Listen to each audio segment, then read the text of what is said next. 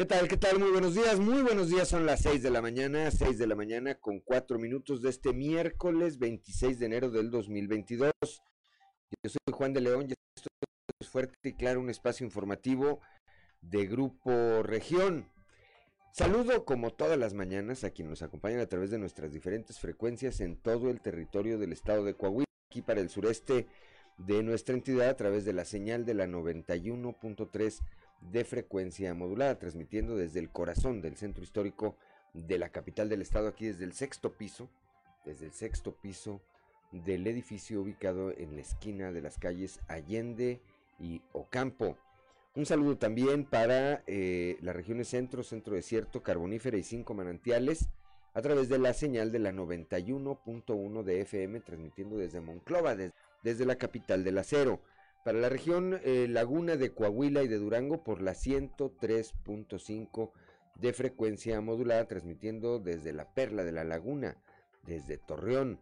Para el norte de Coahuila y el sur de Texas por la 97.9 de FM, transmitiendo desde el municipio de Piedras Negras y para Cuña, Jiménez y del Río Texas por la 91.5 de frecuencia modulada transmitiendo desde Ciudad Acuña. Un saludo, por supuesto, también a quienes nos siguen a través de las redes sociales, por la página de Facebook Región Capital Coahuila, así como por el resto de las páginas de Facebook de Grupo de Grupo Región. Hoy, como todos los días, hay mucha información y estos son los titulares.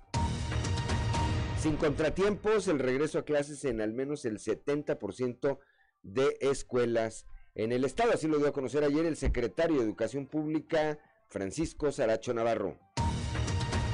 María Guadalupe Caro Angulo, representante en Coahuila de la Unión Nacional de Padres de Familia, calificó como un acierto la elaboración del diagnóstico de escuelas públicas desarrollado como parte de la estrategia del regreso escalonado a las aulas en Coahuila. Este miércoles arranca la segunda jornada de vacunación para personal educativo rezagado y serán en promedio cerca de 8 mil las vacunas que se estarán aplicando. Así lo dio a conocer el titular de la Secretaría de Educación en Coahuila. La senadora Verónica Martínez, allá en eh, la Ciudad de México, pide que sea incorporada la aduana de Piedras Negras al programa de regularización de vehículos de procedencia extranjera.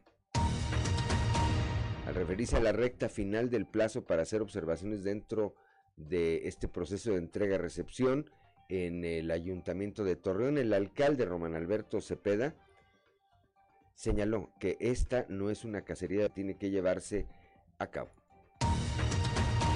Aquí en Saltillo, el alcalde José María Frausto Siller dio a conocer que pese a los hechos violentos que se han presentado en estados colindantes con Coahuila como Zacatecas y Nuevo León, eh, la capital del estado continuará reforzando la seguridad y esto de acuerdo a la última o la más reciente reunión que se tuvo con el gobernador del estado y los cinco alcaldes de la región sureste. Se habla incluso de la posibilidad de, la posibilidad de una policía metropolitana. Para darle seguimiento a la coordinación que se ha logrado en Coahuila en materia de seguridad, el gobernador Miguel Riquelme encabezó ayer la reunión en la materia aquí en la región sureste. Ahí se reiteró el compromiso de las corporaciones de los tres órdenes de gobierno, así como del ejército mexicano, por mantener los niveles de paz y tranquilidad que tiene Coahuila. El día de ayer también el alcalde de Saltillo, José María Fraustro Sillera, anunció que en este año se invertirán 126 millones de pesos en obras sociales a través del Fondo de Infraestructura Social Municipal, los cuales se aplicarán en coordinación con el gobierno del estado. Bueno, pues esta, esta y otra información hoy aquí en Fuerte y Claro. Comenzamos.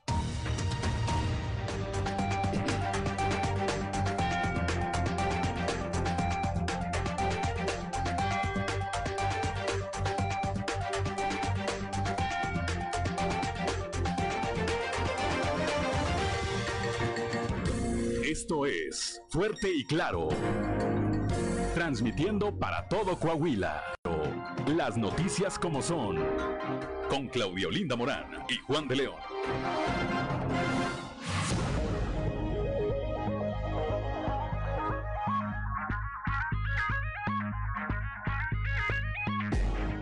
Ya son las 6 de la mañana, 6 de la mañana con 9 minutos antes de ir con Claudio Linda Morán. Ahí está, algo pasó. 6 de la mañana, 6 de la mañana con 9 minutos. Repito, antes de ir con Claudio Linda Morán, saludamos ya eh, como todos los días, a don Joel Roberto Garza Padilla desde Frontera. Se hace presente desde Ciudad Frontera. Y eh, nos dice, quizá dentro de la cotidianidad de los días, nunca nos damos cuenta de que quien te lastima te hace fuerte, quien te critica te hace importante, quien te envidia te hace valioso. Y quien te rechaza te hace un favor. Bueno, pues ahí está la frase del día de hoy que como todos los días le apreciamos mucho y eh, por esta interacción, esta participación que tiene con este espacio informativo. Un saludo a don Joel Roberto Garza Padilla allá en Ciudad Frontera. 6 de la mañana, 6 de la mañana con 10 minutos.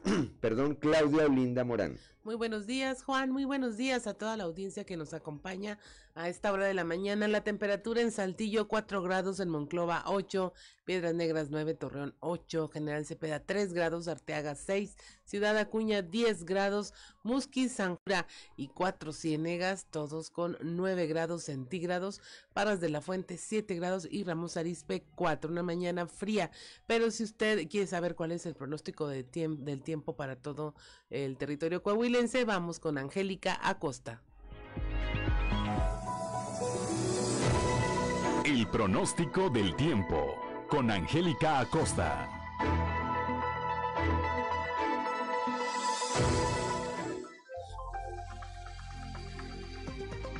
Hola, hola, ¿qué tal amigos? ¿Cómo están? Feliz y maravilloso miércoles ya mitad de semana, 26 de enero del año 2022. Qué gusto me da saludarte. ¿Cómo estás? Buenos días. Vámonos con los detalles del clima. Pon atención.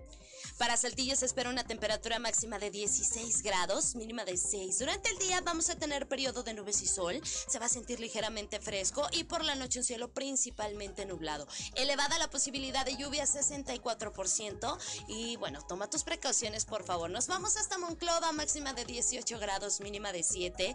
Durante el día vamos a tener un cielo principalmente nubladito, se va a sentir fresco y por la noche eh, un cielo principalmente nublado. Atención Monclova porque a comparación del día de ayer, para hoy se incrementa la posibilidad de precipitación hasta 64%. Muy bien, Torreón Coahuila máxima de 22 grados, mínima de 5. Durante el día vamos a tener periodo de nubes y sol, se va a sentir algo fresco y por la noche un cielo principalmente nublado. 16% la posibilidad de lluvia ahí para Torreón. Muy bien, nos vamos hasta Piedras Negras. Eh, a comparación del día de ayer, hoy se nota un poquito el descenso de temperatura, máxima de 17 grados y ahí para Piedras Negras, mínima de 10. Durante el día principalmente nubladito, se va a sentir algo fresco y por la noche de igual manera un cielo principalmente nublado y muy frío por la noche. Toma tus precauciones, abrígate por favor. La probabilidad de precipitación 25%. Eso es para Piedras Negras. Excelente. Nos vamos hasta Ciudad Acuña. En Ciudad Acuña se espera una máxima de 19 grados, mínima de 7 durante el día. Vamos a tener un cielo principalmente nublado, se va a sentir fresco y por la noche bastante nublado. Toma tus precauciones, por favor, maneja con cuidado. La posibilidad de precipitación muy baja, 2%. Eso es para Ciudad Acuña. Y ahora nos vamos aquí con nuestros vecinos de Monterrey, ahí en la Sultana del Norte. Usted tiene vuelta para allá, ponga atención porque es elevada la posibilidad de lluvia ahí para Monterrey. Incremento más por la noche que durante el día, 91% de probabilidad de precipitación. Durante el día se espera que el termómetro alcance una máxima de 16 grados y mínima de 8. Ok, va eh, durante el día va a estar nubladito, se va a sentir algo fresco y por la noche vamos a tener un cielo principalmente nublado. Ya lo sabes, 91% la probabilidad de precipitación. Cuídate mucho, maneja con cuidado. Ahí está la previsión meteorológica para el día de hoy. Muy buenos días. El pronóstico del tiempo con Angélica Acosta.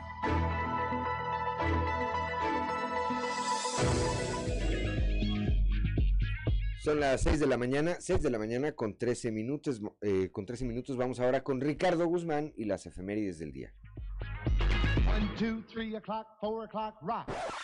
¿Quiere conocer qué ocurrió un día como hoy? Estas son las efemérides con Ricardo Guzmán. Un día como hoy, pero de 1823, murió el médico británico Edward Jenner, descubridor de la vacuna contra la viruela, infección viral contagiosa y causante de múltiples muertes. También, el 26 de enero pero de 1848, nació el escritor, periodista y pedagogo mexicano Justo Sierra. Y un día como hoy, pero del 2016, murió el prolífico inventor alemán Arthur Fischer. Patentó más de 1100 inventos, superando a Thomas Alba Edison. A él se le deben entre muchos otros inventos el taquete, el flash sincronizado, fijaciones para fracturas de huesos y juguetes para niños biodegradables y comestibles hechos con almidón de papas y maicena.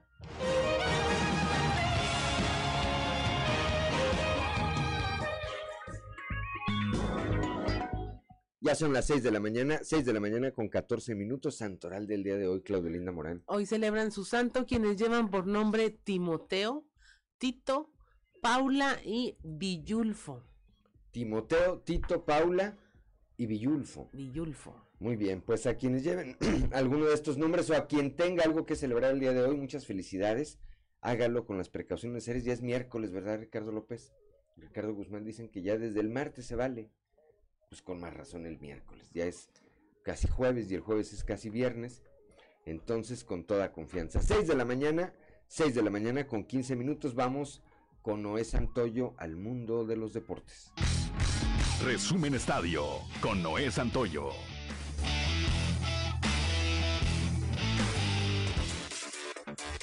Águilas del la América están cerca de firmar al extremo derecho que tanto han venido buscando desde el año pasado, luego de que llegaron a un acuerdo con Santos Laguna para el traspaso del colombiano Juan Otero. El día de ayer por la tarde, el colombiano arribó a la Ciudad de México, donde en las próximas horas será presentado de manera oficial. El futbolista de 26 años ya no entrenó la mañana de este martes con el conjunto de los guerreros y viajó cerca del mediodía a la Ciudad de México para realizar los exámenes médicos y físicos de previo a la firma del contrato. La llegada a la América por parte de Otero, quien ya había jugado dos partidos en el actual torneo con Santos Laguna, no cayó muy bien en aficionados y en algunos exjugadores emblemáticos de las Águilas, como el caso de Luis Roberto Alves Ague, quien en redes sociales criticó la llegada del colombiano.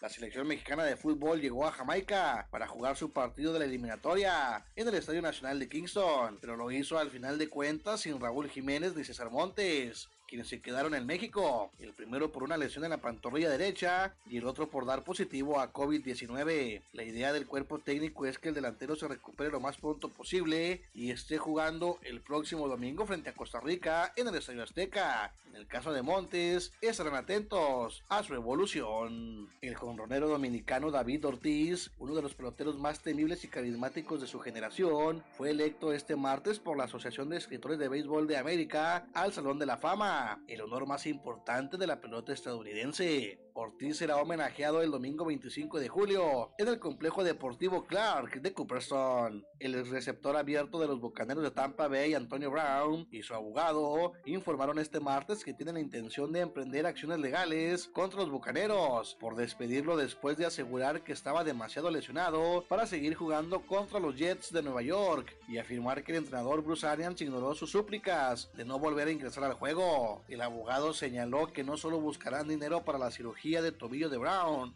y el dinero que sienten que le debe el contrato colectivo de trabajo de la NFL, sino también que están investigando una posible demanda civil por difamación para los Bucks que metieron en la situación la salud mental del jugador. Nova Djokovic fue apartado del primer Grand Slam del año, el abierto de Australia, por no estar vacunado, pero no tendría problemas para viajar a Acapulco porque el gobierno mexicano no restringe la entrada al país a los no inmunizados y el torneo se rige por eso. El serbio, número uno del tenis mundial, tiene las puertas abiertas para jugar en febrero, sin necesidad de vacunarse contra la COVID-19. El abierto de Acapulco anunció el día de ayer Raúl Surutusa, director del torneo. Resumen Estadio con Noé Santoyo.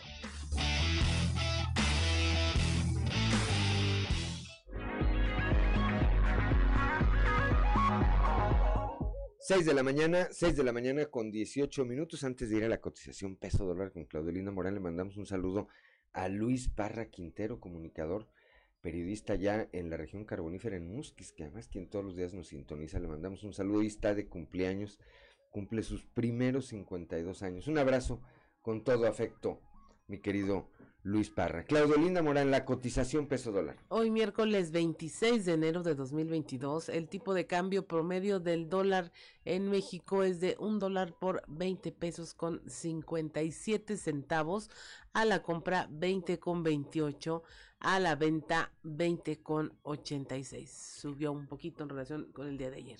Así es, está depreciando un poco el peso, 6 de la mañana con 19 minutos, vamos rápidamente, no, Todavía no vamos, hasta regresando, hasta regresando del corte, vamos al resumen de la información nacional. Más adelante vamos a ver si tenemos, eh, para quien nos sigue en redes sociales, el video del nuevo escándalo. Tenemos el, el video de, de Alfredo. Alfredo ¿Cuál dices? Alfredo. No, pues Alfredo Adame, ¿quién más? ¿Quién más? Si faltaban noticias, aparece Alfredo Adame. Más adelante veremos si tenemos la oportunidad de eh, reproducirlo porque ayer pues en definitiva fue la nota. Y como suele suceder hay mil versiones en torno a lo que ocurrió alrededor de estas escenas que le dieron la vuelta a las redes sociales. Eh, la mejor opinión por supuesto la tiene usted. Son las 6 de la mañana 6 de la mañana con 20 minutos. Estamos en Fuerte y Claro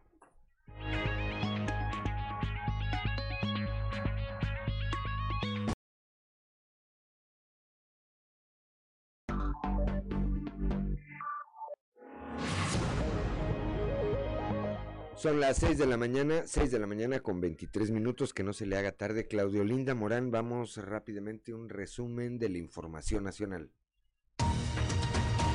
Se quintuplican casos de COVID en niños y adolescentes, de acuerdo con un reporte del Sistema Nacional de Protección Integral de Niñas, Niños y Adolescentes de CIPINA, integrado con información de la Secretaría de Salud.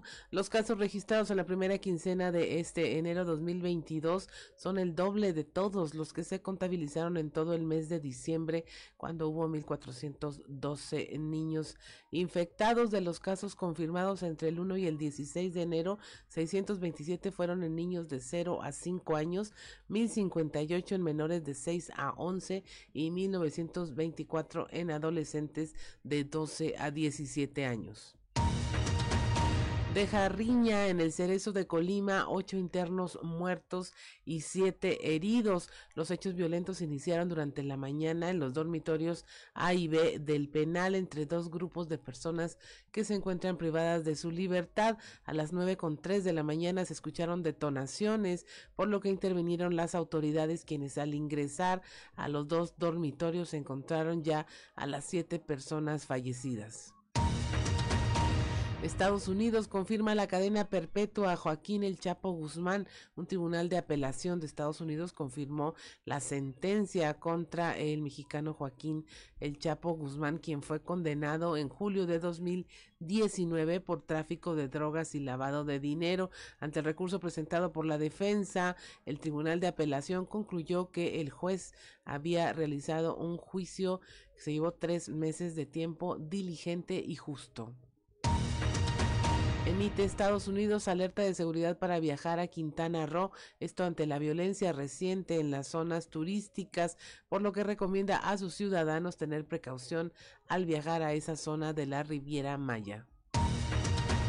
Protestas en México por asesinatos de comunicadores. La protesta fue convocada a nivel nacional y se denominó periodismo en riesgo. Los periodistas exigieron justicia por los homicidios que ocurrieron en Veracruz y Baja California. Según la organización Artículo 19, ya suman 28 asesinatos en lo que va del gobierno del presidente Andrés Manuel López Obrador. Finalmente se atora un helicóptero en la caseta de la México Pachuca. El fuselaje de un helicóptero en desuso perteneciente a la Fuerza Aérea que era trasladado sobre un remolque hacia, hacia la base aérea de Santa Lucía se atoró en una de las garitas de la caseta de cobro de ojo de agua. Esto mientras era remolcado. Eh, la nave había sido utilizada para la exhibición de las Fuerzas Armadas en diversos lugares. Y hasta aquí la información nacional.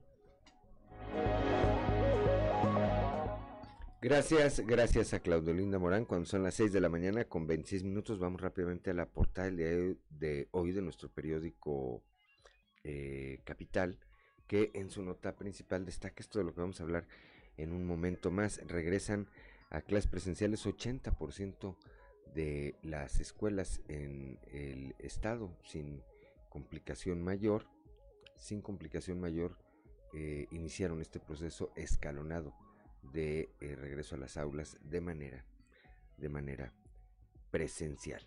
También, eh, bueno, analizan aquí en el sureste los alcaldes de Saltillo, General Cepeda, Parras, Ramos Arispe y Arteaga la posibilidad de una policía metropolitana, así lo dejó ver ayer el alcalde de la capital, José María Fraustro Siller. Las iglesias subsisten a pesar de la crisis económica, dicen con la ayuda de Dios. También en un momento más vamos a estar platicando con Leslie Delgado de este tema por el que atraviesan, eh, pues seguramente no solamente la iglesia, no solo la iglesia católica, algunas otras eh, religiones ante todos estos efectos que ha tenido la pandemia y que han visto mermados sus ingresos. El alcalde Román Alberto Cepeda, alcalde de Torreón, se refirió ayer a este proceso de entrega-recepción donde están siendo muy minuciosos con lo que les entregó Jorge Cermeño y dijo, no se trata, no es que sea una cacería de brujas, pero el proceso tiene que ser así y tiene que ser así, así de minucioso. Ayer el alcalde de Saltillo, Chema Fraustro Siller, eh, puso en marcha obras de construcción de cuartos adicionales. Esto lo hizo acompañado del secretario de Inclusión y Desarrollo Social, Manolo Jiménez Salinas. Ahí el alcalde dijo que se van a invertir en este rubro 126 millones de pesos para la capital del estado. Y finalmente eh, el gobernador estuvo ayer encabezando la reunión de seguridad aquí en la región sureste junto con representantes de las instituciones de seguridad de los tres órdenes de gobierno, contando por supuesto siempre con la Secretaría de la Defensa Nacional. Ahí se reiteró el esfuerzo que se va a hacer para mantener a Coahuila en paz. 6 de la mañana con 29 minutos, vamos a nuestra columna en los pasillos.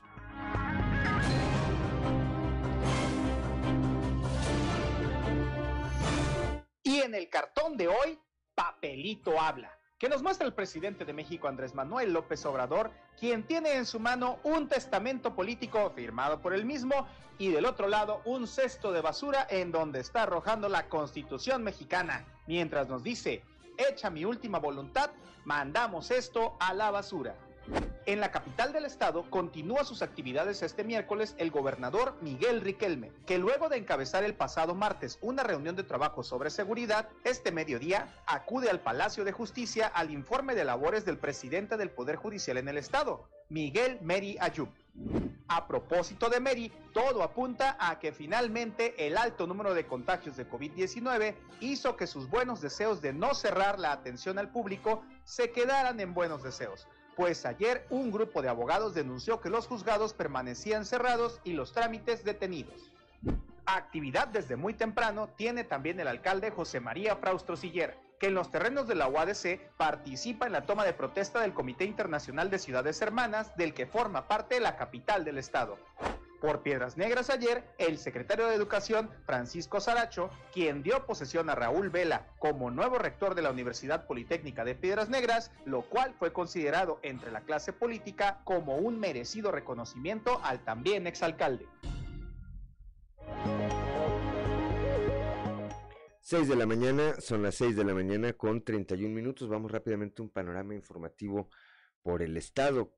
Eh, comenzamos con Leslie Delgado aquí en el sureste y este tema del que hablamos, los, eh, la Iglesia Católica, en este caso el párroco Fermín Parra, pues habla de la situación, situación difícil por la que atraviesan ante la crisis económica y la manera en que están saliendo adelante. Leslie Delgado, muy buenos días. Buen día, informando desde la ciudad de Saltillo, ante la proximidad por las celebraciones de Nuestra Señora de Lourdes, el párroco del templo, el presbítero Fermín Parra, indicó que a pesar de que la pandemia ha mermado los ingresos en cuanto a las limosnas y diezmos, han podido mantener el templo al tiempo que instó a la feligresía a mantener la fe y la esperanza. A continuación, escucharemos la información. Hemos estado estable, la gente ha sido generosa, vamos caminando y respondiendo ahora en este mes pues ha habido los contagios, ¿verdad? De la nueva ola, pero en general, este, pues eh, confiando que Dios proveerá, ¿verdad? No hemos visto y se ha tratado de ayudar a la gente, ¿verdad? Que ha habido pues algo de desempleo, algunas necesidades y, bueno, pues este, yo creo que eh, en general este, no hemos llegado a, a, decir que estamos mal, ¿verdad? Sino que vamos saliendo adelante de las dificultades. Pues que sigamos cuidándonos, pero que tengamos mucha confianza en Dios, que no estamos solos, Él estará con nosotros hasta el final de los tiempos. Yo tengo fe que sí. Ha habido otras pandemias que también han durado, ¿verdad? Y que si eh, confiamos en Dios y hacemos lo que nos toca hacer, pues saldremos adelante. Agradezco la intervención y deseo que tengan un excelente día. Son las 6 de la mañana, 6 de la mañana con 33 minutos antes de ir con Claudia Olinda Morán. Bueno, comentarles que aquí en, el, eh, en la capital del estado, por lo menos en la zona centro, ya está totalmente nublado, se dejó caer una neblina, ¿verdad? Que está hasta abajo, a nivel, a nivel de la calle. Para quienes eh, estén transitando, vayan a transitar. Muy seguramente esto no será eh, ajeno en otros sectores de la ciudad. Háganlo, háganlo con precaución. Hay una densa neblina en este momento aquí sobre eh, algunos sectores de la capital del estado. Vamos a verificar en un momento más con la situación en la autopista Saltillo-Monterrey, pero por lo pronto ahí está el anuncio, la advertencia, el llamado a manejar con precaución y evitar, evitarse un percance. 6 de la mañana con 33 minutos. Claudio Linda Morán. La región centro se quiere formar un consejo de exalcaldes. Ya se tuvo eh, lo que será el primer encuentro entre, entre los expresidentes municipales de Monclova. La información con nuestra compañera Guadalupe Pérez. Muy buenos días, saludos desde la región centro. El alcalde Mario Dávila de Monclova sostuvo lo que sería hoy la primera reunión con exalcaldes de esta localidad, con la finalidad de crear un consejo en el cual ellos tendrán voz y voto en relación a proyectos, planes de obra y todo aquello que lleve al crecimiento de la ciudad.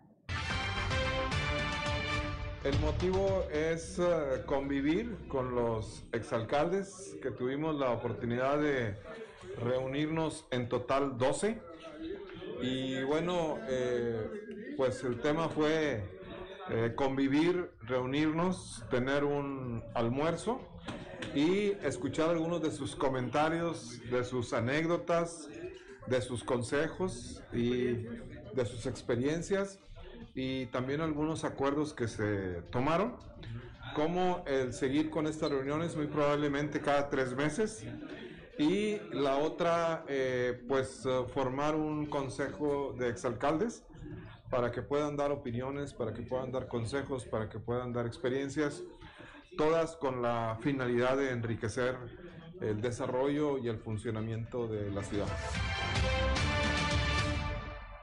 Saludos desde la región centro para Grupo Región Informa, Guadalupe Pérez. 6 de la mañana, 6 de la mañana con 35 minutos. Vamos al norte del estado con Norma Ramírez. La seguridad es la prioridad también del el alcalde de Allende, José Díaz Gutiérrez. Norma, muy, muy buenos días. Muy buenos días. La información desde Piedras Negras es la siguiente. José Díaz Gutiérrez, alcalde de Allende, dio a conocer que está trabajando intensamente para la conformación de comités ciudadanos en las colonias para fortalecer las acciones realizadas por la presidencia municipal.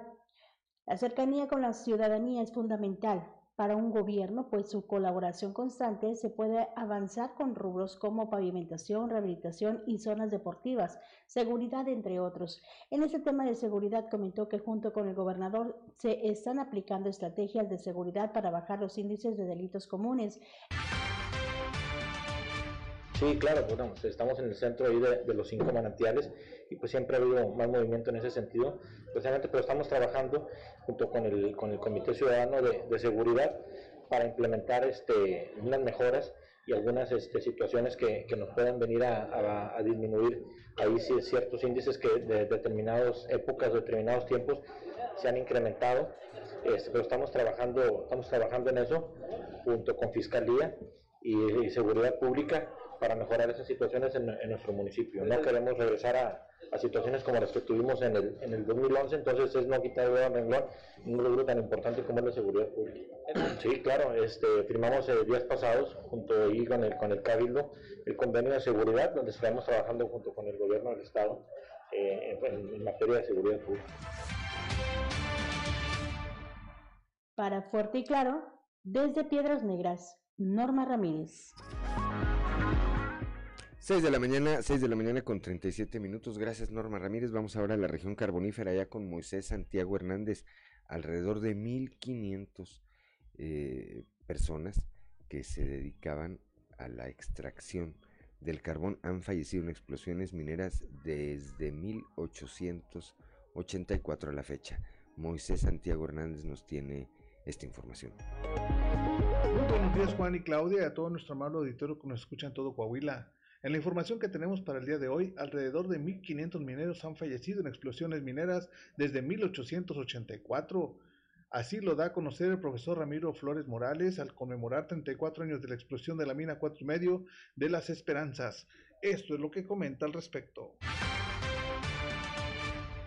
Bueno, en efecto, mira, hoy conmemoramos esta trágica noticia que en 1988 se nos informó que la mina 4 y medio había explotado por uh, motivos del gas grisú, el gas metano, donde va a cobrar el este 39 carboneros. Y como lo has dicho tú, en mes de diciembre o el mes de, los meses de invierno son donde la reseña histórica que yo tengo registrada con 119 tragedias carboneras, este, es donde se suscitan o acontecen más de estos eventos trágicos. Ello indudablemente se debe a, que la, el gas eh, metano por su densidad que es muy ligero, eh, brota más eh, en a causa de la presión atmosférica exterior, tiende a, salir y pues ahí se acumula. Nada más por tragedias de explosión del metalo, redondeándolo desde, desde el inicio de la explotación carbonera, desde 1884 a la fecha, son 1.500 carboneros información que tenemos para todos ustedes desde la región carbonífera para Grupo Región Informa, su amigo y servidor Moisés Santiago. Que tengan un excelente día. Son las 6 de la mañana, 6 de la mañana con 39 minutos. Leo una información rápidamente que están difundiendo medios allá en la región lagunera, donde nos escuchan también, dicen que una vez concluido el proceso de precampaña de la coalición Va por Durango, se dio a conocer que entre los tres precandidatos registrados, Héctor David Flores Ábalos por el PAN, Alejandro, Esteban Alejandro Villegas por el PRI y Mar eh, Grecia Oliva Guerrero por el PRD, quien resultó ganador de, de, acuerdo a la encuesta de De las Heras de Motecnia, pactada en el convenio de coalición, es decir, quien será el candidato a la gobernatura ya será Esteban Villegas. Esteban Villegas será quien encabezará los esfuerzos de esta alianza para disputar la gubernatura. En Durango, 6 de la mañana con 40 minutos. Estamos en Fuerte y Claro.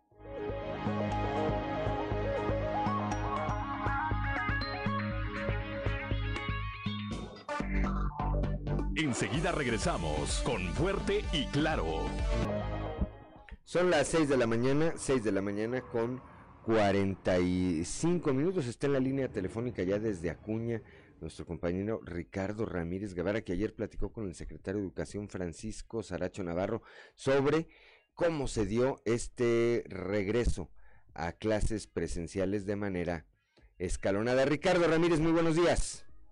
¿Qué tal? Muy buenos días, eh, amigos de Fuerte y Claro, pues como bien lo comentas, pues el día de ayer se dio por fin el regreso a clases después de que fuera pospuesto hasta en tres ocasiones. Y tuvimos la visita por Ciudad Acuña de Francisco Zaracho, recientemente nombrado como secretario de Educación en el estado de Coahuila, quien nos comentaba que se completó con éxito lo que es la tercera fase de este regreso a clases escalonado en el cual pues aproximadamente el 70% de las instituciones educativas públicas de nivel básico en eh, pues todo el estado de Coahuila estuvieron regresando a las aulas. Eh, comentó que bueno pues será hasta el día de hoy cuando se tenga un conteo claro de cuántas escuelas finalmente regresaron, pero dijo pues en promedio es más del 70%, debido a que bueno pues se dio el poder pues para tanto a los directivos como a los profesores de poder eh, pues en este caso designar si los pequeñitos eh, regresaban a las instituciones educativas ante pues una evaluación eh, rápida que bueno pues se podían hacer si estos menores presentaban algunos síntomas relacionados con el COVID o eh, pues eh, tuvieron en algún momento contacto con alguna persona que dio positivo. Comentó que en estos momentos, bueno, pues eh, a partir de los cursos que se impartieron la semana pasada, los profesores tienen la indicación de respetar al 100% los protocolos establecidos por la Secretaría de Salud, si nos lo comentó Francisco Saracho Navarro en su visita por Ciudad Acuña. ¿Cuántas escuelas pueden regresar? Yo te puedo dar, por ejemplo, aquí en el norte del estado, de 91 de preescolar, 89 comentaron ayer que estaban en condiciones, tanto de infraestructura, de insumos, de capacitación, de maestros que no estaban dado positivos, de que podían regresar. En primaria de 131, en el todo el norte estoy hablando de manantiales Piedras de Acuña, 94 de estas 131 están en posibilidades de, de poder regresar el día de hoy y de 41, 22, 22 en secundarias.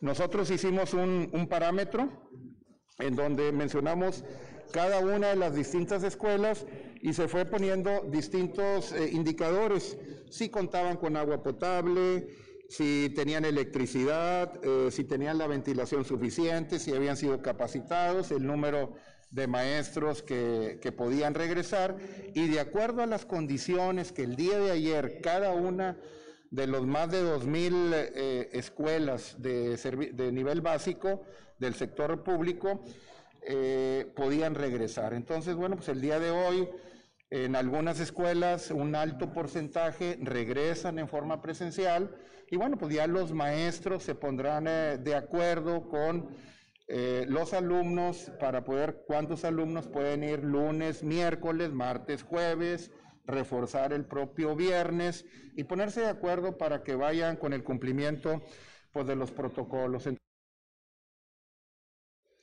6 de la mañana, son las 6 de la mañana con 48 minutos. Bueno, pues así, ahí escuchamos ya lo que decía al respecto el secretario de Educación, Francisco Saracho, eh, en relación a este retorno de a las aulas de manera presencial, Ricardo Ramírez.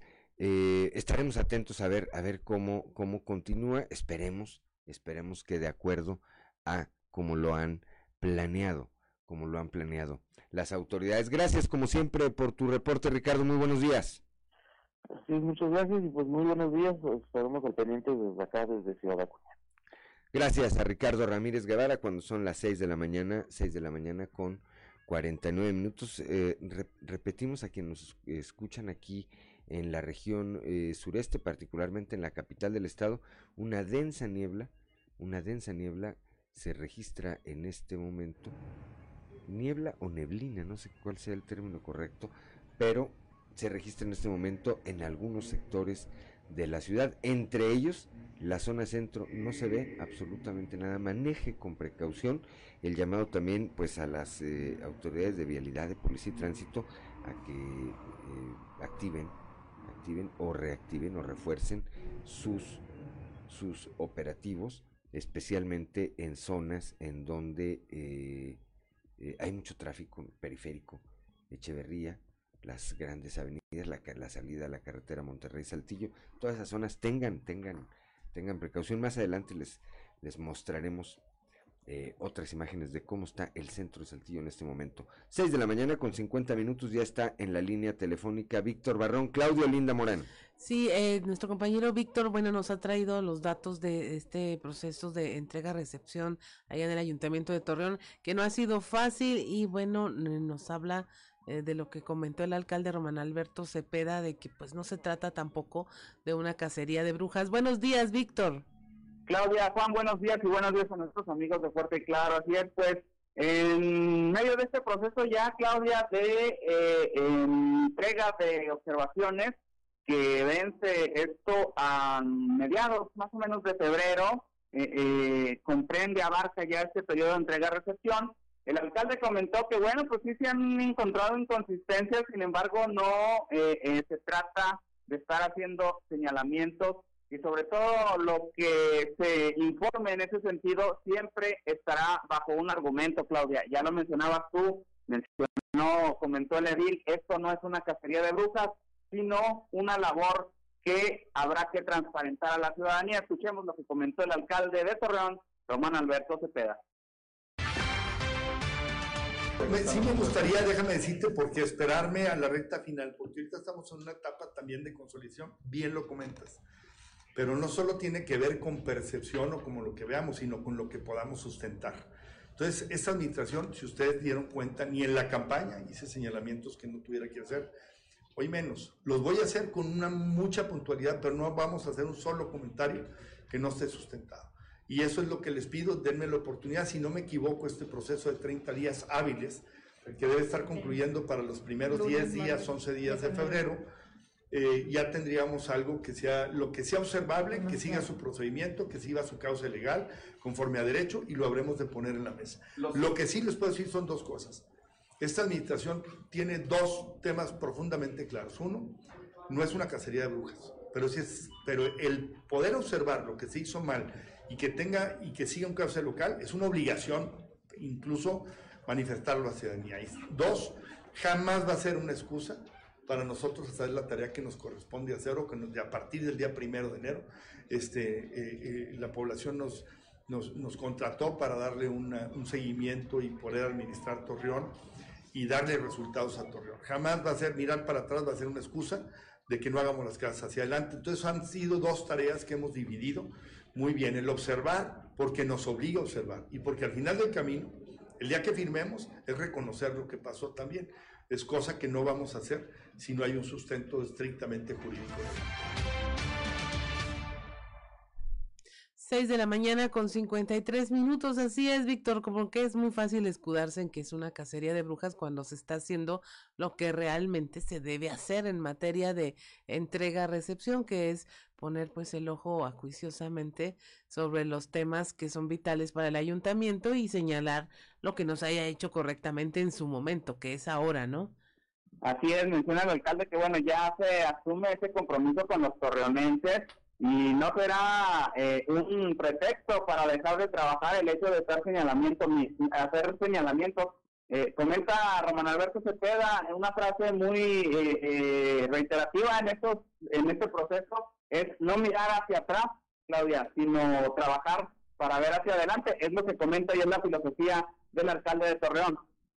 Así es, Víctor, pues muchas gracias por tu información. Estaremos al pendiente del cauce que tome todo este proceso que pues está resultando ejemplar en los ayuntamientos al poner el ojo donde se debe y no permitir que eh, se arrastren los problemas, porque como dices, la ciudadanía lo que quiere son resultados y qué mejor que de la mano de la actual administración, pues se vayan solventando y previniendo que en un futuro, pues no vayan a decir, pues no se trabajó, no se concluyó tal obra porque estaba mal de origen y nunca se señaló. Yo creo que es eh, el deber de todos los alcaldes el hacer este tipo de señalamientos antes de que pues avance más el tiempo.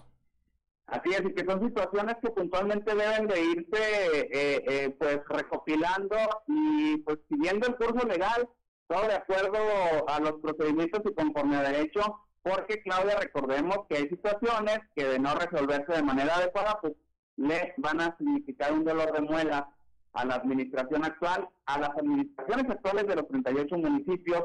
En ese sentido, recordemos que hay temas de auditoría que son muy puntuales y bueno, quien está firmando, quien está recibiendo, debe de tener esa revisión minuciosa para evitar cualquier complicación en lo futuro. Así es, Víctor, pues muchas gracias, que tengas un excelente día. Claudia, buenos días, hasta luego. 6.55 de la mañana, estamos en Fuerte y Claro, regresamos.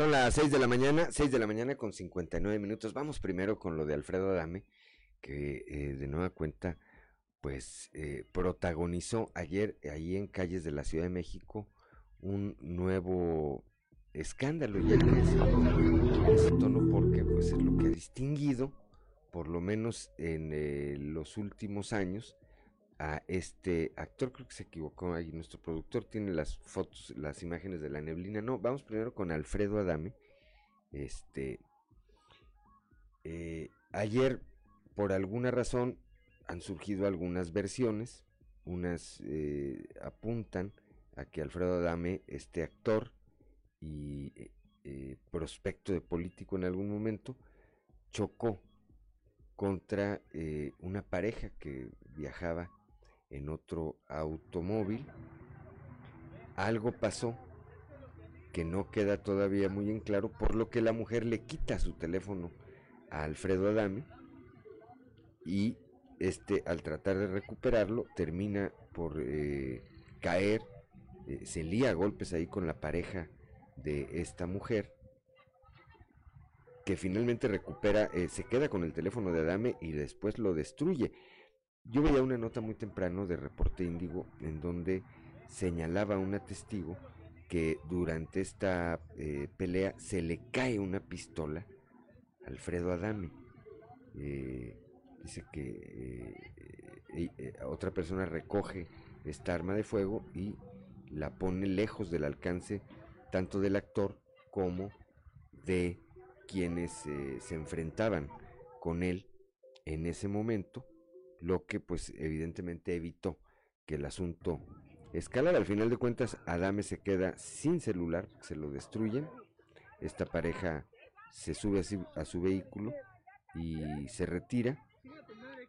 Y la fama, pues de nueva cuenta ahí para, para, repito, este eh, actor que de nueva cuenta se pone en el eh, ojo del huracán. Anoche con eh, Ciro Gómez Leiva, el actor daba pues su versión de los hechos, no muy diferente a la que le estoy comentando que se difunde hoy en Reporte Índigo. Aparentemente eran unos de esos llamados buscachoques o provocachoques que se le atraviesan de manera súbita, lo que provoca efectivamente que haya una colisión entre el vehículo de Adame y este y la camioneta en la que viajaba esta pareja a pesar de que Alfredo Adame trata, eh, él lo que él dice es que le hablen al seguro y la pareja lo que querían era que le pagaran.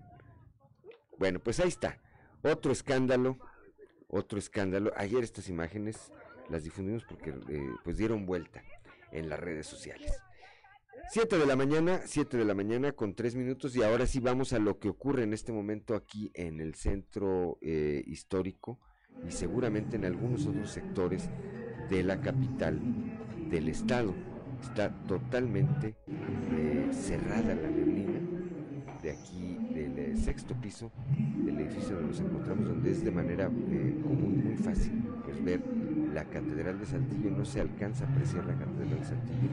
Ese es el nivel de neblina que hay. Ahí vemos algunas otras imágenes de la Plaza de la Nueva Tlaxcala, para quien nos sigue en las redes sociales, totalmente nublado. La calle de Allende, vean cómo se encuentra también y el llamado de nueva cuenta a quienes eh, transitan o conducen un vehículo esta mañana por alguno de los sectores de la ciudad, pues a que lo hagan con eh, las precauciones necesarias. Estamos eh, aquí actualizando la cuenta de Twitter de la autopista Monterrey Saltillo. El último tweet que emitieron fue hace 12 horas, de tal manera que no sabemos en este momento cuál sea la condición de la autopista Saltillo-Monterrey. Lo cierto es que aquí, aquí en el centro de la ciudad, la visibilidad para manejar es muy reducida.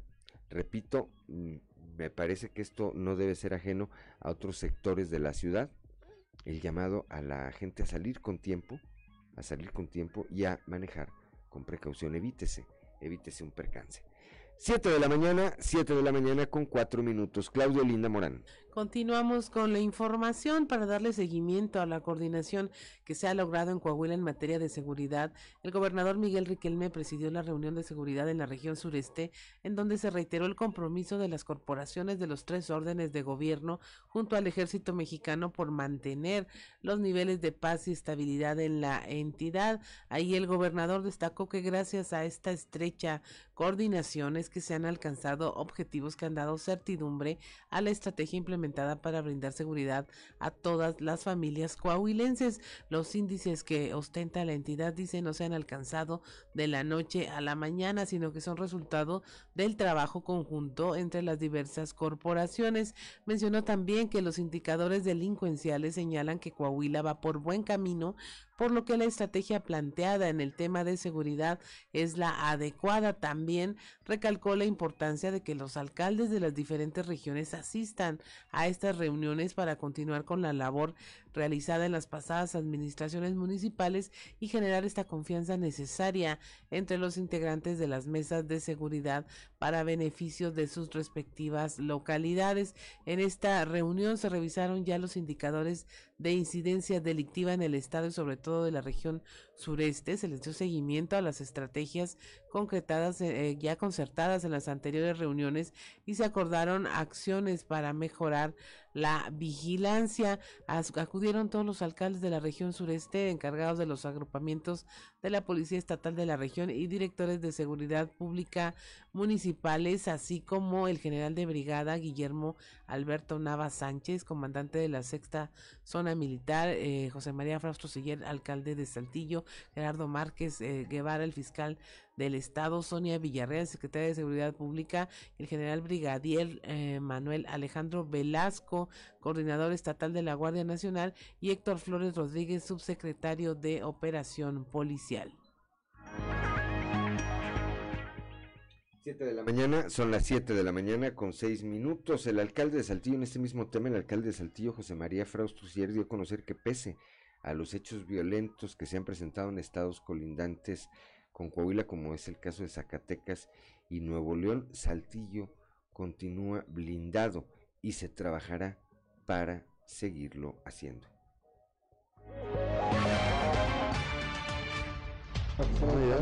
sí, sí.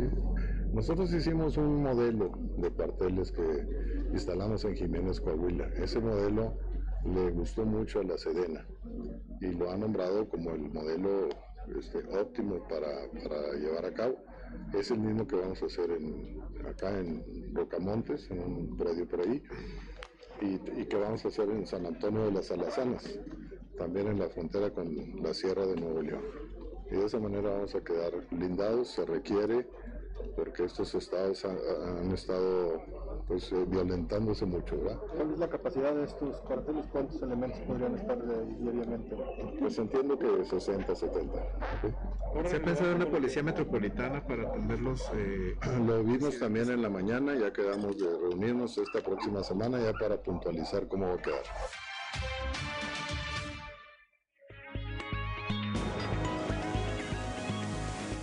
Son las 7 de la mañana, 7 de la mañana con 8 minutos, derivado del decreto publicado en el Diario Oficial de la Federación el pasado 19 de enero, por el que se fomenta la regularización de vehículos usados de procedencia extranjera, también conocidos como los autos chocolate. La senadora Verónica eh, Martínez exhortó a la Secretaría de Hacienda y Crédito Público a través de la Dirección General de Aduanas a incorporar la aduana de Piedras Negras como uno de los recintos autorizados para la realización del trámite correspondiente, ya que el Ejecutivo Federal únicamente autorizó en sus reglas de operación a la aduana de Ciudad Acuña.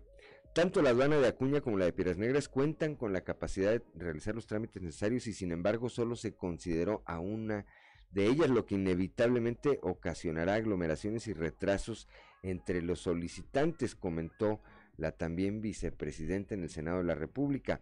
Cabe resaltar que la aduana de Piranha se encuentra entre las, entre las tres eh, primeros lugares a nivel nacional respecto a operaciones de comercio. A través de ella se realizan importaciones y exportaciones para todo el país. Además, es la aduana más importante por su tránsito ferroviario entre México y Estados Unidos. Siete de la mañana, siete de la mañana con nueve minutos, Claudio Linda Morán.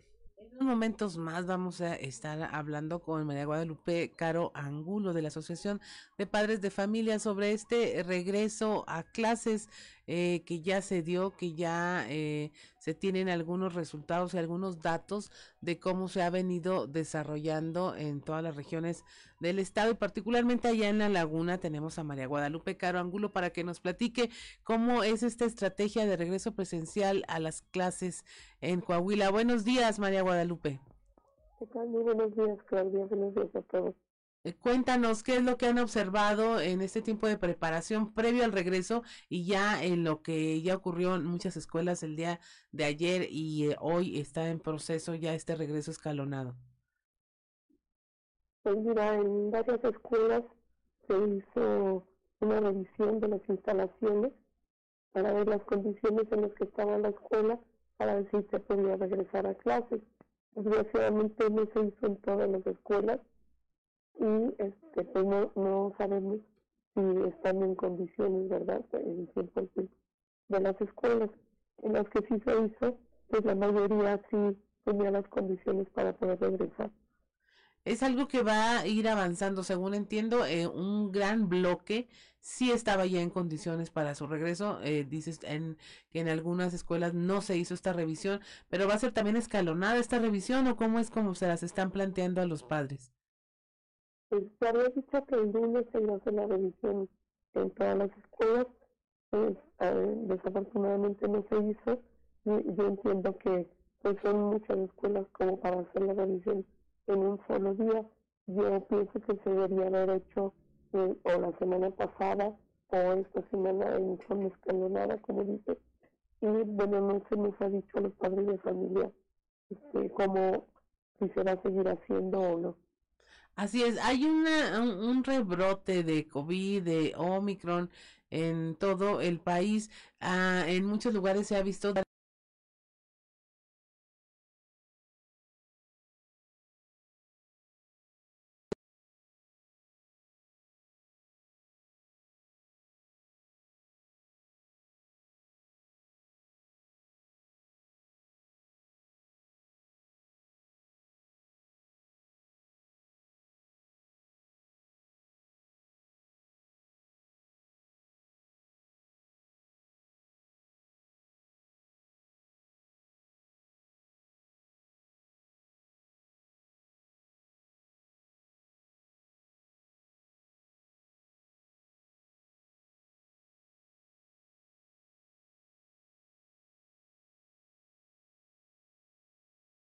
Thank you.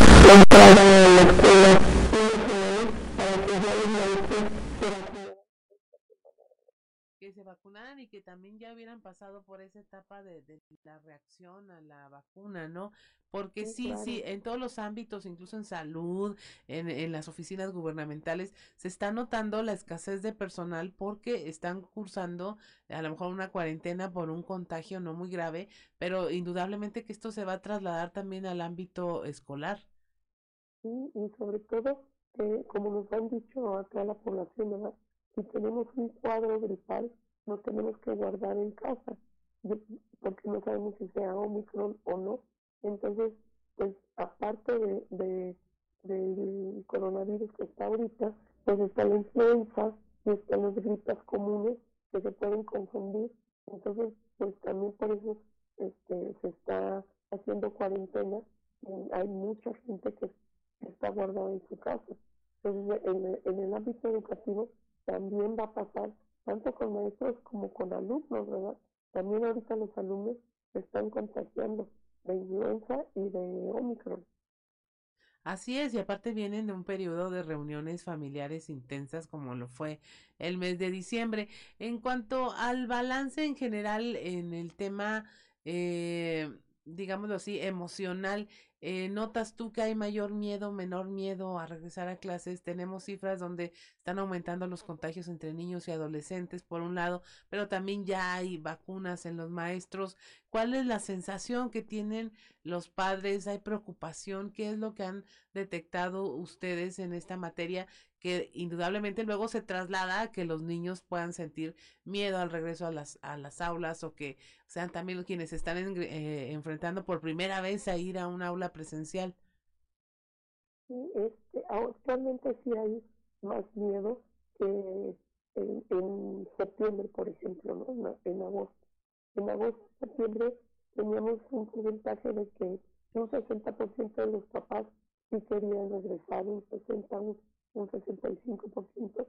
Los padres de familia ya querían que sus hijos regresaran. Así es, y recuerdo esa medición que hicieron. Sí, y actualmente pues sí hay un poco más de miedo precisamente por esta nueva variante. Entonces sí hay un 50-55% de que los papás no quieren que se este, regresara todavía, de que sus hijos se contagien, porque la vez pasada con las otras variantes, los jóvenes y los niños no se contagiaban tanto, pero ahorita toda la población está contagiándose de una manera exponencial, ¿verdad? Así es. Eh, hay quienes juzgan que no era el mejor momento para el regreso a clases, hay quienes dicen que es necesario. ¿Cuál sería su balance como unión de padres de familia?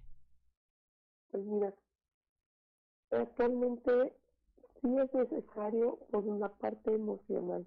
Hemos visto que eh, se les ha afectado mucho a los niños el confinamiento, ¿verdad? Tenemos que trabajar mucho en ese aspecto. Y el desarrollo educativo que también nos está afectando, no nada más a nosotros, a nivel mundial, sí es una parte muy preocupante. Pero por otro lado, también queremos una seguridad a los padres de familia de que los maestros ya están vacunados. Muchos padres de familia quieren que sus hijos se vacunen y, todavía no está siendo posible. E, es una situación muy difícil. Entonces lo que nosotros queremos es que los padres de familia tomen la decisión junto con la comunidad educativa de cada escuela, porque como lo hemos venido diciendo desde el principio del regreso a clases, no todas las escuelas tienen las mismas condiciones. Entonces, se tiene que tomar en cuenta toda la comunidad educativa de si esa escuela en particular puede regresar a clases o no. Así es, María Guadalupe. En el tema eh, de la vacunación, ¿hay algún llamado hacia el gobierno federal para que ya libere la, las vacunas para los menores de edad? Mira, como Unión de Padres de Familia no estamos haciendo esa petición directa. Ahorita lo que nosotros queremos hacer es informarnos y que los padres de familia se informen de todas los pros y los contras, ¿verdad? Y que cada padre de familia tome la decisión. Esa es la petición que nosotros hacemos, que nos permitan a los padres de familia decidir si queremos vacunar a nuestros hijos o no. No solamente que sea una decisión este, ideal, ¿verdad? Sino que los padres de familia tomen la decisión, porque en última instancia ellos son los responsables de los niños y ellos saben lo que es mejor para cada uno, pero que se informen bien realmente con estudios científicos, ¿verdad? Ah, o sea, quieren que haya la opción de decidir vacunarlos o no. Esa sería la, la, la, postura. Ahora, en el tema de eh, regreso a clases, eh, se supone que puede el papá decidir si los manda a la escuela o no los manda, pero ¿qué afectaciones hay eh, para toda la dinámica escolar si algunos alumnos pueden seguir yendo a la escuela y quieren hacerlo y quienes no, seguirá la desventaja de quienes no acudan a clases presenciales. Pues sí, va a ser esa desventaja, porque en las clases presenciales, pues el niño directamente puede hacer las preguntas y, de los cuestionamientos que él tenga, ¿verdad? Y muchas veces el niño pues, le da pena, le da flojera, etcétera. Pero pues es decisión de los padres de familia y una vez más este, los maestros y las escuelas tienen que hacer un esfuerzo para que esos niños no se rezaguen. Pero pues igual no podemos obligar a los padres de familia a llevar a sus hijos viendo todo este contagio tan nocivo que se está dando, ¿verdad? Entonces, pues hacer un esfuerzo y también los padres de familia si deciden no llevar a sus hijos, pues que hagan un esfuerzo para que sus hijos sigan este, al corriente, ¿verdad?, en sus estudios. ¿Tienen claridad como padres de familia, María Guadalupe, eh, sobre eh, qué tienen que hacer si deciden o no llevar a sus hijos? O sea, que no vayan a, resultar contraproducentes las medidas de que algunos maestros opten porque no, si no vienes te repruebo o no tienes oportunidad de examen o ya quedaste fuera de, de tener una calificación. ¿Tienen ustedes claridad y certeza sobre a, a cómo funcionaría la decisión del padre de si va o no a la escuela? Pues mira, eso también está variando de escuela a escuela y de maestro a maestro. Muchos están tomando, las de, muchos maestros de escuela están tomando la decisión de lo que le conviene a cada escuela, ¿verdad? Y entonces les están comunicando a los padres de familia o a los alumnos directamente. Y pues ahí nosotros pedimos que te, tenga flexibilidad todavía, por lo menos estas dos semanas o tres semanas en lo que baja el, el contacto el contagio masivo, Así que es. tenga un poquito de, de, prudencia y de comprensión para que baje un poco y entonces ya se pueda regresar con más tranquilidad y confianza a las escuelas. Entonces que ahorita no se presione tanto a los alumnos de que se les va a reprobar o que se les va a bajar la calificación.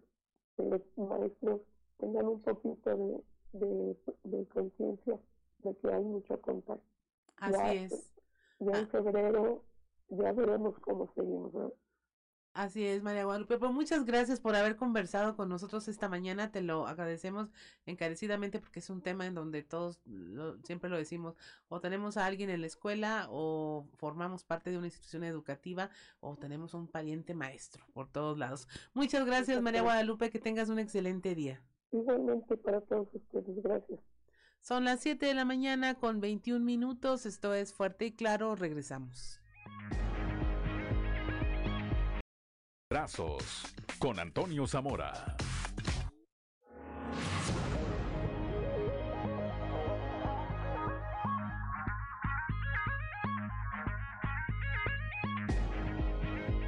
Son las 7 de la mañana, 7 de la mañana con 26 minutos. Sí, te vamos a marcar hoy, Toño Zamora, como todos los días. Ya me estaba regañando acá por el WhatsApp. Nuestro amigo Toño Zamora, nos retrasamos un minuto. Toño Zamora, muy buenos días. Ese minuto me lo vas a pagar ahorita. Sí, sí, oye, por supuesto. Eh, oye, Juan, tengo dos temas. Eh, el primero de ellos es el desabasto de, de, medicinas, que no es novedad. Lo que sí es novedad que ese desabasto sea en la clínica COVID y donde los familiares eh, de los enfermos tienen que poner de su bolsa, o sea, tienen que salir a comprar las, las medicinas que les piden muy caras.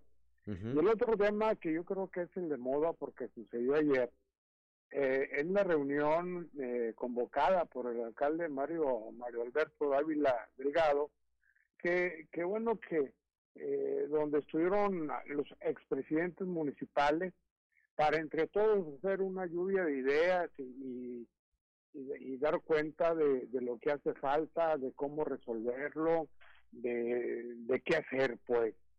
Eh, de los que faltaron, te voy, a, te voy a contar que fueron, por supuesto, Alfredo Paredes López, alcalde saliente, Jorge Williamson Bosque, Mimi Martínez, porque pues todos sabemos está enferma, de derecha a izquierda, sentados en, en, la mesa, Poncho Villarreal, Nino Franco Coronado, César García Valdés, Fernando de la Fuente, Salvador Martínez Cantú, eh, Jal Pape Felán, Mario Dávila, por supuesto, el, el, anfitrión, Armando Castro, Pablo González, Melchor Sánchez, Melchor Sánchez y Gerardo García. Eh, el ambiente el ambiente fue agradable, sin tensiones, y los exalcaldes dijeron estar gustosos de haber recibido una invitación de ese tipo, y ahí saltaron dos exalcaldes, Pablo González y Armando Castro, de que ellos en sus tiempos de, de alcaldes pues hicieron algo similar. Lo de Mario Dávila creo se debe calificar, Juan, pues con, no sé, con una calificación entre el 9 y el 10, porque pidió el apoyo de los exalcaldes para que su gestión administrativa sea mejor. Otra cosa que se debe destacar fue la empatía entre los presentes que tuvieron la oportunidad de externar sus puntos de vista. Y fíjate, eh, cuando externaban sus puntos de vista, perdón, eh, Mario Dávila tenía por ahí una libreta y, y apuntes y una pluma con lo que empezó a hacer apuntes de lo que le decían algunos de los expresidentes municipales. Incluso alguien dijo, ¿saben qué? ¿Por qué no formamos un, un consejo consultivo que probablemente de ocurrir se acordaría en la próxima en la próxima reunión porque lo más seguro es que ese tipo de, eventos sigan en el futuro inmediato. Pues Dávila Delgado sabe eh, como se dijeron los exalcaldes es que es unidos eh, como la ciudad puede salir adelante. Esto esta reunión fue una muestra indicativa de que se necesita la contribución de todos para que le vaya bien Juan a Monclova y a los monclovenses. Eh, los expresidentes municipales le desearon a Mario Dávila éxito en la, en, la, en la administración municipal y, y, bueno, al término del evento hubo algunos despistados que se sacaron a algunos de los exalcaldes y les preguntaron que si se trataba de, de un evento de unidad pri para la elección y, y, y, pues nomás se les quedaban viendo así como ustedes quiénes son, ¿verdad? O sea, muy, muy raro, pero el, este tipo de, de, reunión ocurrió el día de ayer en la mañana, Juan, y te lo cambio por lo de, definitivamente, lo de la falta de medicamentos, que, que de eso hablaré mañana.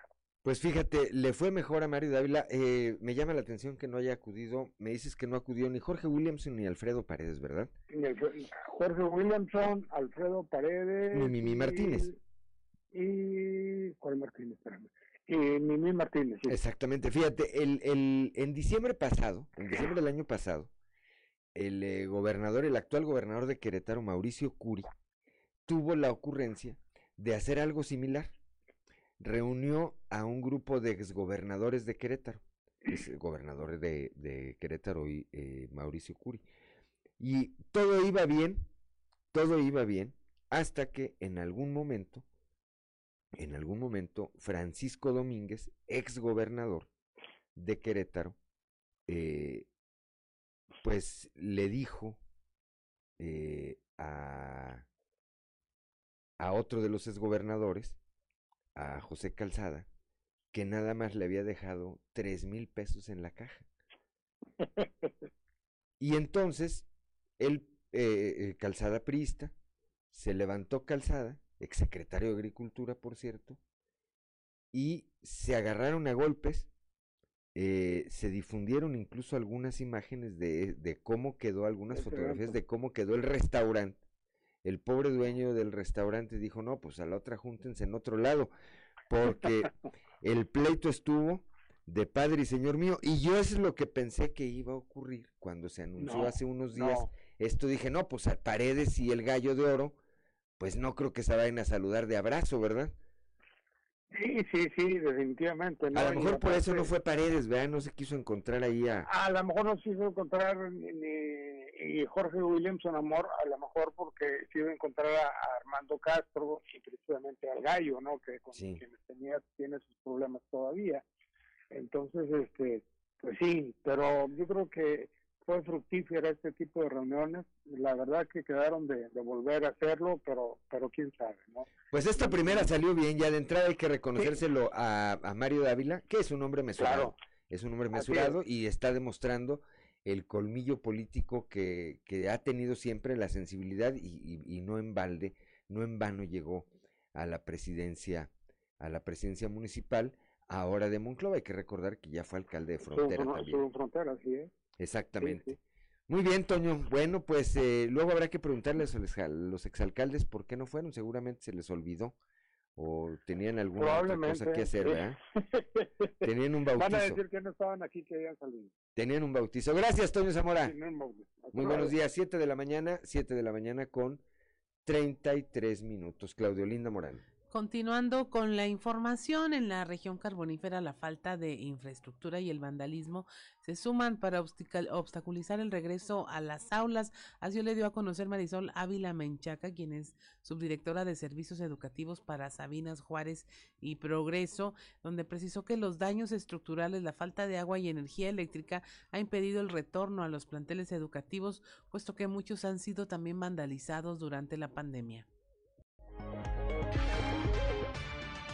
A todo el personal docente, directivo y de apoyo estuvo en cada una de sus instituciones, en cada una de sus escuelas, eh, tomando, haciendo primero que nada una revisión de toda la infraestructura, de todos los protocolos, si verdaderamente están dispuestos a contar con ellos o tienen alguna deficiencia. En esta cuestión, pues el día de ayer se tomaron decisiones para la siguiente etapa y ¿Hubo algunas escuelas que por alguna razón no regresaron y cuál fue esa razón? Si no regresaron y se quedaron de manera virtual fue por cuestiones de infraestructura. Ahorita aquí en la región tenemos un problema muy fuerte que es con el agua. Si no llega suficiente agua a los tinacos, pues no podemos contar con el alumnado que quisiéramos. Eh, son tres las principales situaciones con las que debemos de contar. Agua, sanitarios, energía eléctrica y por supuesto la ventilación, le agregamos la ventilación. Si uno de estos no los tiene la escuela en este momento, ya sea, le puedo decir, energía eléctrica por vandalismo. Sufrimos vandalismo en alguna institución, nos robaron todo el cableado. Este, ya se está trabajando en ello con las instancias pertinentes, planeación de la Secretaría de Educación. También le pedimos el apoyo a los ayuntamientos, esperamos respuesta. Son las 7 de la mañana, 7 de la mañana con 35 minutos. El día de ayer el alcalde de Saltillo, José María Fraustro Sillera, anunció que en este año se invertirán 126 millones de pesos en obras sociales a través del Fondo de Infraestructura Social Municipal 2022, mismos recursos que se van a aplicar en coordinación con el gobierno del estado. De bacheo, hay de agua potable, hay muchas situaciones que la misma gente de las colonias a lo largo de la campaña y a lo largo de, muchas acciones nos ha hecho llegar y nosotros vamos a estar muy interesados en, responder a eso. O sea, este, pues todas aquellas acciones que nos han solicitado para fortalecer las colonias, etcétera, como fue esto del apoyo a cuartos, como lo es la, este, la pavimentación, como lo es el agua donde no exista, pues, como lo es eh, la seguridad. Vamos a estar entregando esta misma semana, vamos a estar entregando este, casetas y vamos a estar asignando unidades que van a ser muy importantes en, procurar la, seguridad de, los barrios y de las colonias. Son las 7 de la mañana, 7 de la mañana con 37 minutos. Claudio Linda Morán. En representación del gobernador Miguel Riquelme, secretario de Inclusión y Desarrollo Social de Coahuila, Manolo Jiménez, dio inicio en Saltillo al programa de cuartos adicionales con el cual se beneficiarán a más de 1.200 familias en todo el estado acompañado por el alcalde de Saltillo, José María Fraustro Siller, el secretario de Manolo Jiménez, dio a conocer que se recorrieron ya todas las regiones del estado para platicar con las alcaldesas y alcaldes y coordinar esfuerzos para llegar a más personas. Este programa de cuartos adicionales eh, se arrancó ya en la colonia Postal Cerritos con una inversión de 19 millones de pesos. Se va a beneficiar a 1.200 familias de Coahuila con este programa social. Agregó que bajo el liderazgo del gobernador Miguel Riquelme están trabajando para el diseño de una gran estrategia social para potencializar y fortalecer los programas en todo el territorio coahuilense. Asimismo, agradeció al alcalde José María Frausto por su respaldo y trabajo en conjunto para mejorar la calidad de vida de las familias saltillenses. Son las 7 de la mañana, 7 de la mañana con 38 minutos. Preparan segunda jornada de vacunación para personal docente. Este es personal eh, del sector educativo que está rezagado. Eh, se trata, por supuesto, de la vacuna contra el COVID-19 y se van a aplicar cerca de 8 mil, de 8 mil eh, unidades. Escuchemos al titular de la Secretaría de Educación, Francisco Saracho Navarro.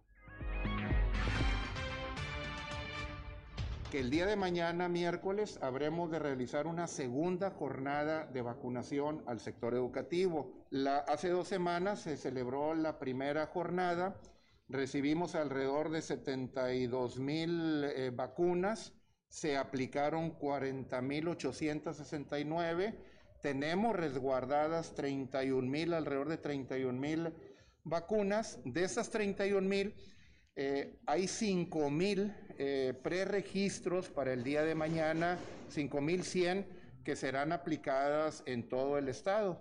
Y estamos eh, solicitando una tercera jornada para aquellos eh, maestros o del personal de educación que en este momento o que en días pasados ha dado positivo, que tengan oportunidad.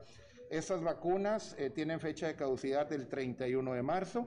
Queremos aplicarlas antes del 11 de febrero.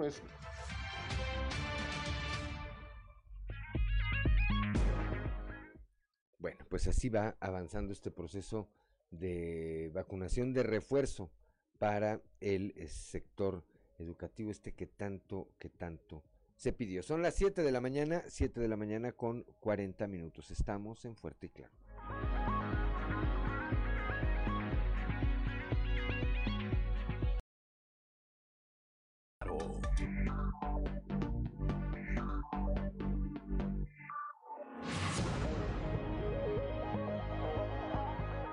Son las 7 de la mañana, 7 de la mañana con 44 minutos. Antes de continuar con la información, le enviamos un saludo a Camila Aguirre.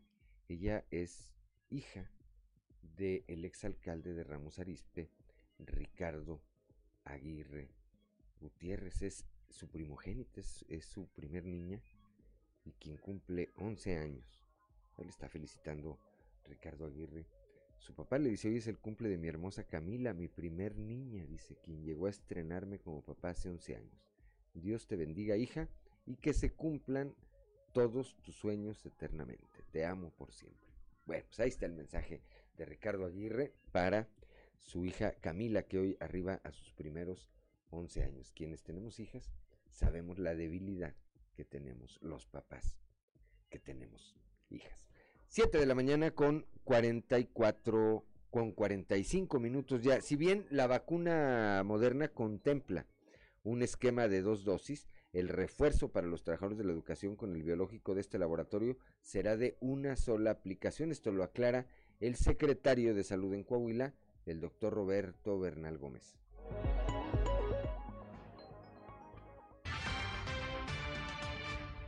Es que acuérdate que la cancino para lograr la inmunización completa es una sola dosis. Entonces un refuerzo es una sola dosis. El refuerzo es una sola dosis. Eh, algunos estudios han demostrado que si varía la vacuna es, se potencia un poquito más. La Moderna es una de las mejores vacunas. Pfizer y Moderna son de RNA y probablemente sean las mejores para refuerzo.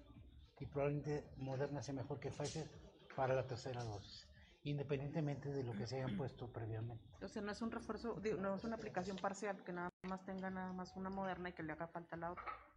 No, no, no, porque ya, ya están vacunados completamente con cancino.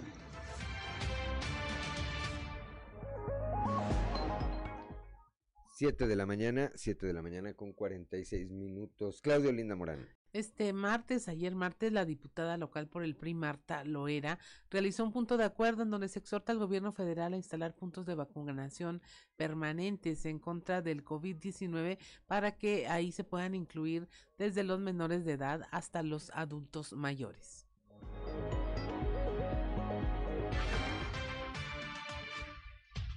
Bueno, es que ustedes saben que México siempre tenía el primer lugar en América Latina del esquema de vacunación, que era una vacunación universal. Nacía el niño, le daban su cartilla y tú podías ir a donde tú quisieras, público, privado, a vacunar a tus criaturas. Y aquí estamos viendo cómo ha ido, sido, ha sido muy discriminatorio, porque o son en un ejido o son en un área rural, es para un sector de la población y luego no llega el refuerzo a tiempo.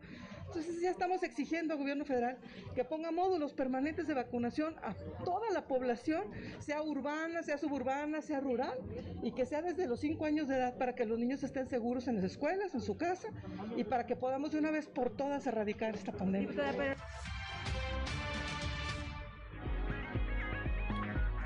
Son las 7 de la mañana, 7 de la mañana con 47 minutos. Vamos a un resumen de la información nacional. Se quintuplican casos de COVID en niños y adolescentes, de acuerdo con el reporte del Sistema Nacional de Protección Integral de Niñas, Niños y Adolescentes de CIPINA, eh, que está integrado con, con, la base de datos de la Secretaría de Salud Federal. Los casos registrados en la primera quincena de este enero de 2022 son el doble de todos los que se contabilizaron durante todo el mes de diciembre, cuando hubo 1.412 contagios. De los casos confirmados entre el 1 y 16 de enero, 627 fueron en niños de 0 a 5 años, 1058 en menores de 6 a 11 años y 1924 en adolescentes de 12 a 17 años. Deja riña en el cerezo de Colima, ocho internos muertos y siete heridos. Los hechos violentos iniciaron durante la mañana en los dormitorios entre dos grupos de personas privadas de la libertad. A las nueve tres de la mañana se escucharon detonaciones, intervinieron elementos de la dependencia estatal y al ingresar a dos de los dormitorios se encontraron a siete personas ya fallecidas y a ocho más lesionadas que fueron trasladadas a diversas unidades hospitalarias. Estados Unidos confirma la cadena perpetua a Joaquín El Chapo Guzmán. Un tribunal de apelación de Estados Unidos confirmó la sentencia, quien fue condenado de condenatorio desde julio de 2019 por tráfico de drogas y lavado de dinero, entre otros cargos. Ante el recurso presentado por la defensa de El Chapo Guzmán para anular el juicio, el tribunal de apelación concluyó que el juez Brian Cogan, instructor del caso, realizó un juicio que se llevó tres meses y que fue diligente y justo. Emite Estados Unidos una alerta de seguridad para viajar a Quintana Roo, esto ante la violencia reciente en las zonas turísticas de la Riviera Maya. El consulado de Estados Unidos en Mérida emitió esta alerta unos días después que en un complejo turístico cercano a Playa del Carmen se diera el asesinato de dos eh, ciudadanos canadienses con antecedentes delictivos en su país a manos de una persona que se dio a la fuga. Uh, protestan en México por asesinatos de comunicadores. La protesta fue convocada a nivel nacional. Se le llamó periodismo en riesgo. Los periodistas exigieron justicia por los homicidios que ocurrieron en Veracruz y Baja California. De acuerdo con la organización Artículo 19, ya suman 28 los asesinatos de periodistas en los que en lo que va del gobierno de Andrés Manuel López Obrador. Se atora un helicóptero en la caseta de la México Pachuca, el fuselaje de un helicóptero en desuso perteneciente a la Fuerza Aérea que era trasladado sobre un remolque hacia la base aérea de Santa Lucía, se atoró en una de las garitas de la caseta de cobro de Ojo de Agua de la autopista México Pachuca. Los hechos ocurrieron la tarde del miércoles cuando las partes de la aeronave, la cual había sido utilizada para una exhibición de las Fuerzas Armadas, eran transportadas en dos trailers y se atoró al intentar pasar por la caseta de peaje. Y finalmente en la Ciudad de México detienen por fraude a un pastor evangélico, es Abner L., exdirector de la Sociedad Bíblica de México, fue detenido por agentes de la Fiscalía General de la Ciudad de México por el delito de administración fraudulenta. El pastor de 74 años fue detenido a unos días de él haber ganado un juicio laboral que sostenía contra la Sociedad Bíblica de México, a la que por ese motivo le habían embargado las cuentas bancarias. Y hasta aquí la información nacional. Son las 7 de la mañana, 7 de la mañana con 51 minutos. Vamos con Ámbar Lozano, el show de los famosos. El show de los famosos con Ámbar Lozano. Frida Sofía, hija de Alejandra Guzmán, fue arrestada en Miami. Frida Sofía, hija de Alejandra Guzmán, fue arrestada este lunes en Estados Unidos según se informó en el programa Despierta América de Univisión. De acuerdo con el medio, Frida Sofía fue detenida por conducta desordenada y resistencia al arresto sin violencia. Según la fuente, la hija de la rockera mexicana pagó una multa de más de 30 mil pesos para salir bajo fianza. Hasta el momento Alejandra Guzmán no se ha pronunciado al respecto de lo ocurrido